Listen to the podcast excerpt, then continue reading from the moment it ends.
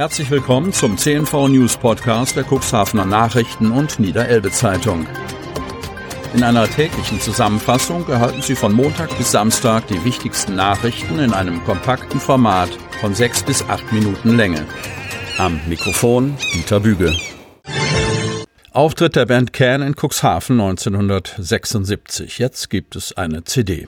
Can gilt als eine der führenden avantgardistischen Bands der 70er Jahre. Einen mitgeschnittenen Auftritt in der Cuxhavener Hermann-Almers-Halle aus dem Jahr 1976 gibt es nun als CD und auf Vinyl.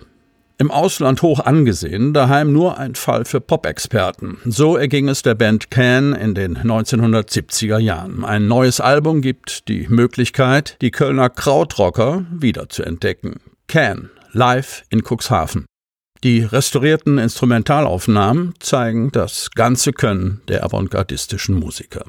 Das Konzert war im Grunde ein Flop. Nur 450 Musikfans standen in der Hermann-Almers-Halle, als die Kölner Rockband Can auf die Bühne trat. Wenige Monate zuvor hatten beim Auftritt der Gruppe Atlantis mit Frontfrau Inga Rumpf noch 800 Jugendliche den Weg in die Almershalle gefunden. Einer war besonders enttäuscht über die geringe Resonanz. Konzertveranstalter Heiko Tiensch, der die Can Performance zusammen mit der Kurverwaltung auf die Beine gestellt hatte, schimpfte gegenüber der Presse. 750 Karten wären kostendeckend gewesen. Jetzt ist erstmal Schluss in Cuxhaven, sodass das Plattenlabel Spoon Records entschlossen hat, nur die erste Hälfte des Cuxhavener Konzerts auf Vinyl und CD zu pressen. Das vor wenigen Tagen veröffentlichte Album Can Live in Cuxhaven 1976 ist nur 28 Minuten lang und enthält vier titellose Tracks. Eins, zwei, drei und vier. Diese Aufnahmen hatten es aber wirklich in sich. Wuchtig, intensiv, fast brachial und dennoch erstaunlich präzise kommt der psychedelische Krautsound daher. Schon der erste Track ist ein Kracher. Der Sechs-Minuten-Song hat einen leidenschaftlichen Funk-Groove. Allein dem Schlagzeuger Jaki Liebezeit beim Trommeln zuzuhören, ist ein Hochgenuss. Dazu die Gitarrensoli von Michael Caroli, das meisterhafte Bassspiel von Holger Tschukai und die spacige Orgel von Irmin Schmidt. Dass es diese Live-Aufnahmen überhaupt gibt, haben die Can-Anhänger übrigens Andrew Hall, einem britischen Fan, zu verdanken, der ab 1973 insgesamt 44 Konzerte der Band in Europa mit einem in der Hose versteckten Sony-Kassettenrekorder mitgeschnitten hatte. Auch den Cuxhavener Auftritt. Das Cuxland ist auf dem niedersächsischen Weg. Kreis Cuxhaven. Das Cuxland gehört zu den Pilotregionen des sogenannten Niedersächsischen Weges, der Natur-, Arten- und Gewässerschutz in Niedersachsen voranbringen soll. Vor Ort passende Projekte auf den Weg zu bringen, das ist die Aufgabe eines Lenkungsausschusses, der seine Arbeit aufgenommen hat.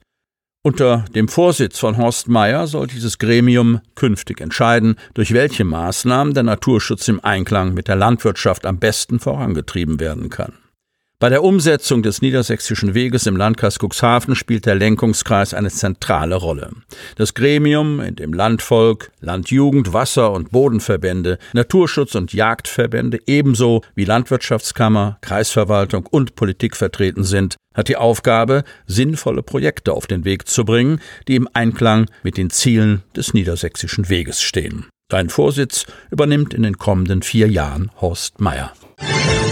Zugverbindung nach Hamburg sorgt für reichlich Ärger. Kreis Cuxhaven. Viele Bürgerinnen und Bürger fahren täglich mit dem Zug zur Arbeit. Die Zugverbindung zwischen Cuxhaven und dem Hamburger Hauptbahnhof wird von zahlreichen Pendlern genutzt. Diese Strecke sorgte in den vergangenen Monaten für reichlich Ärger bei den Fahrgästen. Züge fielen kurzfristig aus, fuhren nur bis zu bestimmten Stationen oder verspäteten sich. Diese Probleme trafen auch die 19-jährige Hemmorerin Hanna Wesemeyer. Sie fährt seit drei Monaten jeden Wochentag mit dem Zug von Hemmoor zum Hamburger Hauptbahnhof. Schon an ihrem ersten Ausbildungstag kam sie durch die Zugverspätung zu spät in der Firma an. Innerhalb dieser Monate sei der Zug dreimal ausgefallen und die 19-Jährige war eigenen Angaben zufolge gezwungen, spontan 80 Kilometer mit dem Auto zu ihrer Ausbildungsstelle nach Hamburg zu fahren. Wenn die Zugverbindung ausfällt und ich mit dem Auto fahren muss, trage ich die Kosten für diese Fahrten selber. Freie Parkplätze in Hamburg sind kaum vorhanden und ich habe es morgens eilig. Deswegen fahre ich in ein Parkhaus, für das ich 50 Euro am Tag bezahlen muss, berichtete die Hemmererin. Auf den nächsten Zug zu warten sei für sie keine Option, da dieser erst 40 Minuten später komme. Von Hemmoor nach Hamburg gebe es, laut Hanna Wesemeyer, keinen Schienenersatzverkehr. In den letzten drei Monaten gab es zwischen den Haltestellen Hamburg-Harburg und Hamburg Hauptbahnhof mehrere Baumaßnahmen. Zuletzt in den Zeiträumen vom 7. bis zum 9. Oktober und vom 12. bis zum 14. Oktober. Aufgrund dieser Maßnahmen endeten oder starteten in den Bauzeiträumen viele Züge der Verbindung RE5 planmäßig in Hamburg-Harburg, berichtete ein Pressesprecher der Regionalverkehre Staat Deutschland. Hemmorer Autodieb liefert abenteuerliche Ausrede. Hemmoor.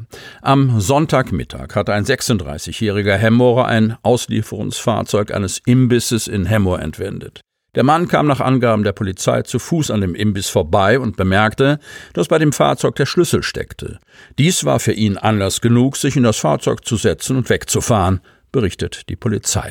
Im Rahmen der sofort eingeleiteten Fahndung entdeckten die Beamten das Fahrzeug auf einem Hof in der Hauptstraße. Der Dieb war gerade bei einem Freund zu Besuch. Bei einer Durchsuchung fanden die Polizisten den Fahrzeugschlüssel bei dem 36-Jährigen. Als Grund für den Diebstahl gab er an, dass er das Fahrzeug nicht behalten wollte, sondern lediglich den Fußweg zu seinem Bekannten sparen wollte heißt es in einer Pressemitteilung. Da bei der Durchsuchung auch ein Messer bei dem Täter gefunden wurde, handelt es sich nicht um einen einfachen Diebstahl, sondern um einen Diebstahl mit Waffen, einer Straftat mit erhöhter Strafandrohung. Sie hörten den Podcast der CNV Medien. Redaktionsleitung Ulrich Rode und Christoph Käfer. Produktion Win Marketing, Agentur für Text- und Audioproduktion.